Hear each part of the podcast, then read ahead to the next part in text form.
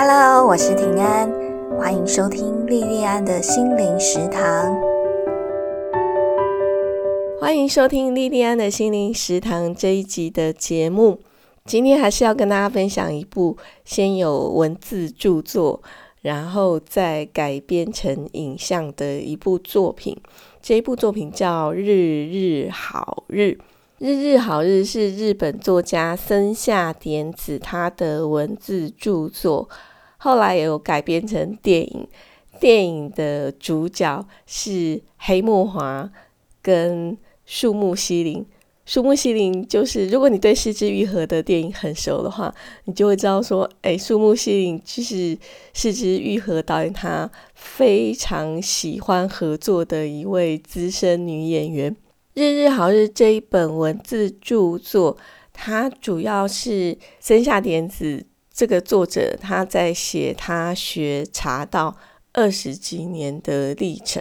森下典子他在念大学的时候，因缘际会跟着他妈妈的朋友学茶道。在刚开始学的那几年，森下典子觉得茶道是很古板的东西。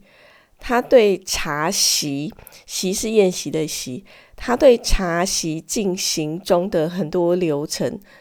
有很多的不耐烦跟疑惑，可是他每次当他把他的问题提出来的时候，老师给他的答案都是：你只要照着做就对了，不要想太多，不要多问。茶道老师给他的这个答案让他更疑惑了，因为学校里面教的都是叫你要好好理解事物的道理，茶道老师他讲的东西跟学校教的东西是完全违背的，所以。在年轻的时候的森下典子就觉得他的茶道老师还有茶道这个本身一整个就是很封建的东西。可是虽然是这样子哦，他也持之以恒，一学就学了二十几年。这二十几年的时间，生命给了森下典子很多的功课跟很多生命的学习。在年轻的时候。森下典子，他无论是在感情上还是工作上都不算顺利。他在离开学校进入社会以后，他的很多同学朋友都已经在有规模的公司有一份稳定的工作，可是他却一直只能兼职写稿，在职场上茫然彷徨了很多年以后，他的写作工作越来越稳定。这时候，他身边的很多朋友却反而才要开始想要从正职人员转成像他一样的呃比较自由的接案的工作者。那在感情上，他在快要结婚的时候，就意外发现他的未婚夫劈腿。他那时候就很犹豫，说那是要干脆睁一只眼闭一只眼就结婚算了，还是要分手？后来，他就断然的选择了分手，放弃婚约。在那个时代，日本的社会还算相当保守。他做的这个决定，就给了他很多的压力。那这个压力不只是在他身上，也在他的父母身上。他跟他的父母都因为这件事情有了一段很低潮的时间。好不容易，他们终于走出阴霾。他又失去他很挚爱的亲人，直到这种种的生命的波折之后，点子他才了解，原来很多道理你即使早就已经明白，可是也是得在你真正亲身去经历它的时候，你才会理解到它的意义。我想到有一句很有名的广告词。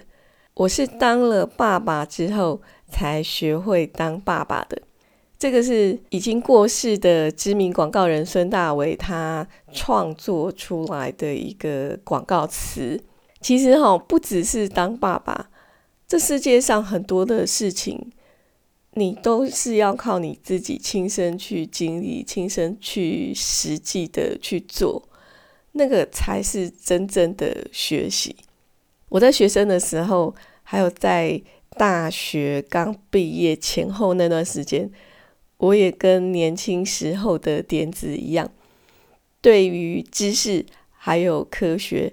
有近乎迷信的崇拜。那直到我真正进入职场，我才知道说，哦，我以前大学以为自己很了不起哦，尤其像我这个中年人的时代，不像现在几乎每个人都有大学可以念。我们那时候能够念到大学的人，就是算是比较会念书的那一群人。那时候在大学念书的时候，以为自己学到的是很厉害的东西。可是真正进入职场以后，我才知道说，在学校里面学的那些东西都是非常非常基本的东西。像我大学刚毕业的第一份工作是在一间高科技公司做国际贸易的工作，之后我又在金融业做了十几年的时间。无论我是在国际贸易的工作上，还是呃，我在之后呃长达十几年的金融专业的工作里面，这两份工作里面的专业啊，我以为的专业，学校里面都有，可是实际上真正的专业哦，真正在那个职场上需要的专业，实际上我都是在工作的实务里面一点一点学到的。即使我后来在金融业待了十几年，做的又是很专业的研究员的工作，写了很多很多年的关于国际金融的文章。可是我在写了十几年的国际行情之后，我常常也是觉得说，我跟我刚入行的时候的状况一样，还是个新手。对于现在行情会走到哪里去？一样很茫然，只是说因为做了十几年，比较知道怎么去应对媒体跟投资人，在跟这些相关的人在应对的时候，口才比较好，比较会摆这样子。除了职场的生活以外，我在大学刚毕业没有多久，我就谈了我生命里面最重要的一场感情。在这之后，三十几岁的时候，我结婚生小孩当妈妈。不管是职场上还是在生活上，不管在哪一个阶段，我都觉得我自己是完全的新手。虽然我们也是看了很多的什么两性专业的文章，看了很多的亲子教养文章，可是每次遇到新的状况的时候，我都还是不知道该怎么办。只能摸着石头过河，靠着自己不断的摸索、尝试错误，然后去学习该怎么处理那个时候的状况。一直到现在哦，像我现在当妈妈的资历已经即将要满十年，我还是觉得我在各种各式各样不断的状况里面，在摸索着学习该怎么样当一个妈妈。我有一个高中很要好的同学，他是在二十几岁的时候结婚。在我这个世代，二十几岁结婚算是适龄结婚，所以我这个同学他比我早当妈妈很多年。在他的第一个孩子还小的时候，那时候我也是常常会觉得说：“哦，他怎么这样教小孩这样子哦？”也是会指指点点，然后去批评他小孩子怎么这样带，怎么那样带。可是他那时候曾经跟我讲过，没有亲手养过小孩的人不会理解当妈妈是怎么一回事。他跟我讲这一段话的时候，我还未婚，所以我没有办法理解他这段话的意义。直到我当了妈妈，我完全懂他当时在跟我讲什么了。当妈妈跟当保姆是两件事情。当保姆是一个专业，可是当妈妈，它是一个重大的生命经验，它是一个你必须亲身下去，用你的身体跟用你的心去学习跟体验的生命经验。我们在教跟养孩子的时候，孩子跟生命也同时在教导我们，在丰富我们的生命。我想到我刚开始在当妈妈的那几年，哦，那个时候真的非常的认真努力，就上网爬很多资料，读很多的亲子教养的书，可是还是很慌乱，而且有很多很多的挫折。在我第一个孩子大概六七个月以后，我发现我那个负面情绪累积的越来越多，越来越多。我开始很常去抱怨我的小朋友，开始很常去抱怨我自己身上这个妈妈的身份。可是慢慢的，随着孩子慢慢的长大，然后我看着我自己，开始对很多的事情的包容力越来越大。看着我自己，有的时候是很不自觉的涌出来的那种爱，还有在孩子身上，我感受到他们给我的爱，还有我看到我自己为了小朋友，有的时候遇到事情，不知道从哪里生出来的很大的勇敢跟勇气。因为这种种我对自己的看见，我才明白说，原来这个是老天跟小朋友给我的。一门非常非常宝贵的生命课程，因为成为一个妈妈，我的生命变得更加的富足，更加的充实。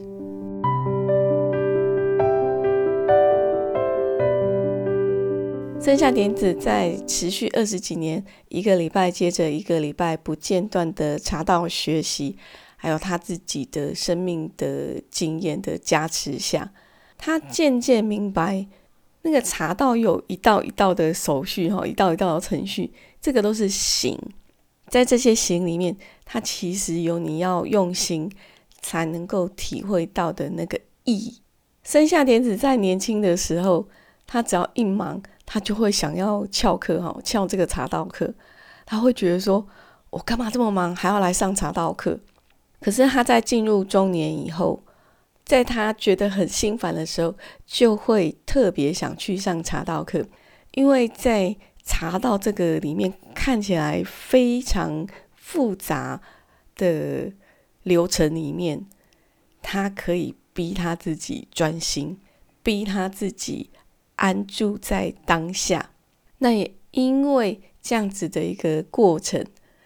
他常常在课程结束的时候。觉得他整个人的心好像被洗过一样，整个安静下来。我很喜欢生下点子在这个书里面，他对四十不惑提出来他的看法。他觉得四十不惑是不可能的。人生每个阶段有每个阶段的问题，所以人生是关关难过关关想办法要过。我们往往满脑子都是工作的事情、家里面的事情。那心里面会有各式各样的问题不断的涌现，常常也会有迷惘、后悔、担心等等的情绪。有的时候真的会很想要好好休息，不要再用脑，可是脑袋就一直闲不下来。越想要止住烦恼，越想要让头脑安静，它越安静不下来。就好像你脑袋里面藏了一只小白老鼠，二十四小时不间断的一直在跑那个转轮。那当他察觉到自己有这个状况的时候，他就会想到他的茶大老师告诉他的：当你坐在茶釜前，就专心在茶釜上，把你的心放在无上面。无就是什么都没有的那个无。这个是在这个书里面我非常非常喜欢的一段话。节目开始的时候，我有提到。《日日好日》这本书后来有拍成电影，我觉得电影里面的女主角黑木华，黑木华就是演生下点子，查娜老师是树木希林演的。我觉得黑木华她的演技真的很厉害。她年轻的时候，你看她演的就是一个真的很不懂事的一个女孩，然后到中年的时候，你真的可以看到她散发出那种。成熟稳重的那种智慧的感觉，那树木希林更不用讲哦。树木希林那个是老牌，那已经是老仙嘎级的那种很厉害、超厉害的演员，所以电影版本很好看。可是因为他书里面有很多那种，说真的有很多的感觉，你真的是没有办法透过影像很实际的去表现出来。关于一些概念性的东西，关于一些对于生命的想法跟感觉的东西，我觉得还是要透过阅读去阅读那个文字的著作，才比较能够去有那个属于你自己的体会跟感觉。那电影跟书的次序要怎么分配呢？我觉得如果你是先看电影才看书的话，你会在书里面感觉到很多你在电影里面没有感受到的那种余韵。可是，如果你是先看书再看电影的话，你在看电影的时候，你对于电影的很多细节，还有对于黑木华所饰演的这个女主角，她的心境，会有更透彻的理解。可是，无论你是看书还是看电影，他的整个作品都是这样子淡淡的，然后非常有东方的禅味。你在看的时候，你的心都需要很安静，才能够感受得到作者他想要告诉你的那个内涵。然后，我觉得这一部作品它特别适合给